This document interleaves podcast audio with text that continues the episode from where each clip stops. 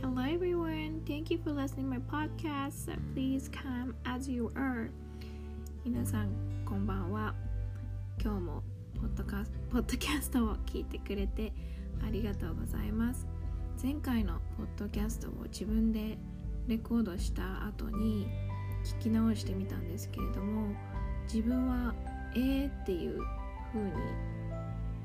何回も言っていて結構それが口癖なんだなっていうことが分かりました。もしかしたらちょっと聞きづらかったかと思うんですけれどもちょっとこれからは話し方であったりとかこう人に人の前で話す時の何て言うんだろう。こう伝わるようになるべくお話できたらいいなと思っています。それでクリスマスとあとニューイヤーといろいろありましたけれども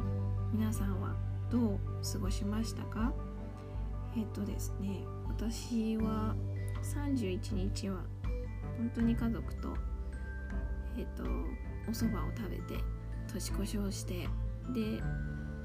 12時になって1月1日になった途端にもうすぐに寝てしまいました。やっぱり眠くてちょっとニューイヤー感を味わうことはできずに もう寝てしまったんですけれども。ちょうどその日31日は午後から教会であの若いクリスチャンの兄弟姉妹たちと交わりを持ってピザを食べてそれで良い午後を過ごしたんですけれども皆さん何かしましたか？特別なこと。まあ31はきっとバタバタしたり帰省したり家族と過ごしたり友達カップルにカップルと過ごしたりカップルで過ごしたりといろいろ過ごし方があるのかなと思いました。うん。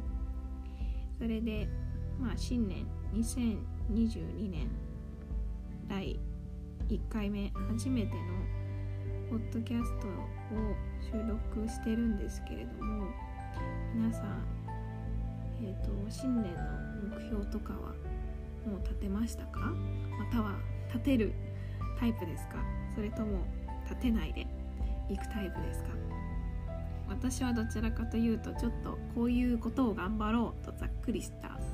ものを立てるタイプではあるんですけれどもちょっとカメラロールを見ていて2018年に立てた目標があったんですね写真で。これを振り返ってみてわあ2018年っていろいろこれやるあれやるって決めてたんだなと再確認しました。あの1枚のピクチャーになっててそれを私の友達にあのペイントしてもらってイラスト描いてもらって私のこういうこと達成したいですっていうあの目標を書いてもらったんですけどもちょっと英語でその当時カナダに住んでいたので英語で書いたんですけどちょっと紹介しようかなと思います。ここに Become your best you って書いてあってまず何個もあるんだけどちょっといくつか紹介しようかなと思います。と1つ目 Meet more people especially new ones っていう風に書いてあって新しい人にもっと会いたいですっていう。まあ人にもっと会いたいです。とりわけ新しく出会う人に会いたいですっていうことを書いてました。あと Enjoy today have hope be active try new things って書いてありますね。今日を楽しんで希望を持ってもっと活発に新しいことにチャレンジする。おすごいな。こんなこと書いてあったんですね。うん。あと challenge yourself とか。You are enough. Laugh more cry less とか。あとは save money とか書いてありましたね。お金を貯めようとか。drink a lot of water とか。水をもっと飲もうとか。あとこれ多分すごく重要な目標だったのかな。Be a resident of Canada って書いてありますね。あとあって書いてありますねとかって普通に言っちゃってるんですけれども、まあ、カナダに住みたいっていうことでしたね。うん、Say I love you more. Eat Say I love you more. Eat better. Forgive and forget. うん。愛しているってもっと言うこと。えっ、ー、と良いものを食べること。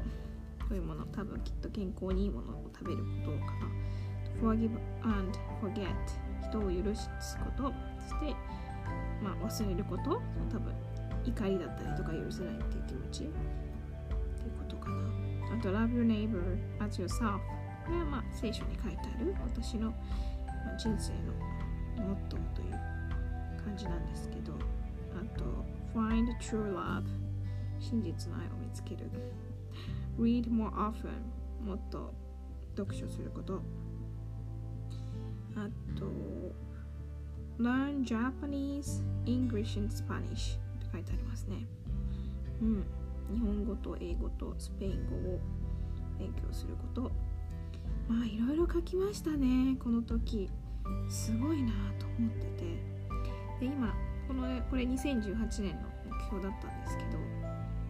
2021年時点で叶ったこと。叶ったことというか達成したこと。いくつかありますね。うん。そう。そうね。なのでこの時2018年にこうするぞって決めたことが例えば3年後とか4年後に叶ってることってあるんだなと実感しました。すぐには叶うことができない目標であったりとか一見難しそうだなって思うことでもやっぱり何年後かにあこのタイミングでわあこの時でこの時に叶うんだこの時に実現するんだっていう実感が最近あって本当に神様のタイミングってすごいし面白いなって思いました最近。本当にこれについてはちょっと個人的ななんだろうずっと祈ってたこととか課題にしてたことがあってそれが本当に叶い始めてきたっていう体験が最近あったのでそれはまた追ってシェアしていきたいなって思うんですけれども皆さんどうですか？去年立てた目標を達成してたりとかあとまあ何年か前に立てたことが後から達成されたりとかもしくはもう目標は立てずに行きますっていうタイプなのかまあそれぞれいろいろあると思います。そこでそうですね2022年どういう年にしたいかなって自分も考えた時にやっぱりこう目標を立てる細かく目標を立てるっていうことすごく大事だと思うんですけれども、まあ、私はざっくりと目標を目標というか何て言うんですかね。こういう年にしたいなこうありたいなっていうことは何かって考えた時にやっぱり神様の御心に沿って歩きたいなっていうことを思いました。こう自分のあれやりたいとかこれやりたいとかこうしたいとかっていう思いってすごく私いっぱい湧いてきちゃってたまにこう自分で自分を捕まえてちょっと戻ってこいとか あの、する時があるんですけれどもなんかやっぱり常に神様の私に与えている計画って何かなとかうん神様に仕えていきたいなっていう気持ちがあるからやっぱり本当にいつも神様を心に覚えて神様と対話して自分の人生を決断する時も何か決定する時も本当に一緒に歩んでほしいなって思いました。うん。まあ、皆さんにとって2022年も本当にいい年になることを願っています。では10分近く10分過ぎましたね。お話ししてしまいましたけれどもうん。最後に聖書箇所一つ紹介したいと思います。信玄の3章の5ですね。5から6紹介したいと思います。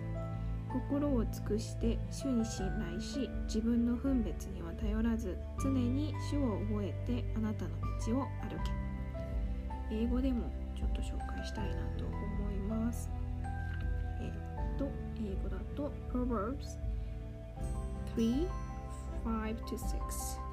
Trust in the Lord with all your heart and lean not on your own understanding in all your ways submit to him and he will make your path straight とありますねうんどんな時も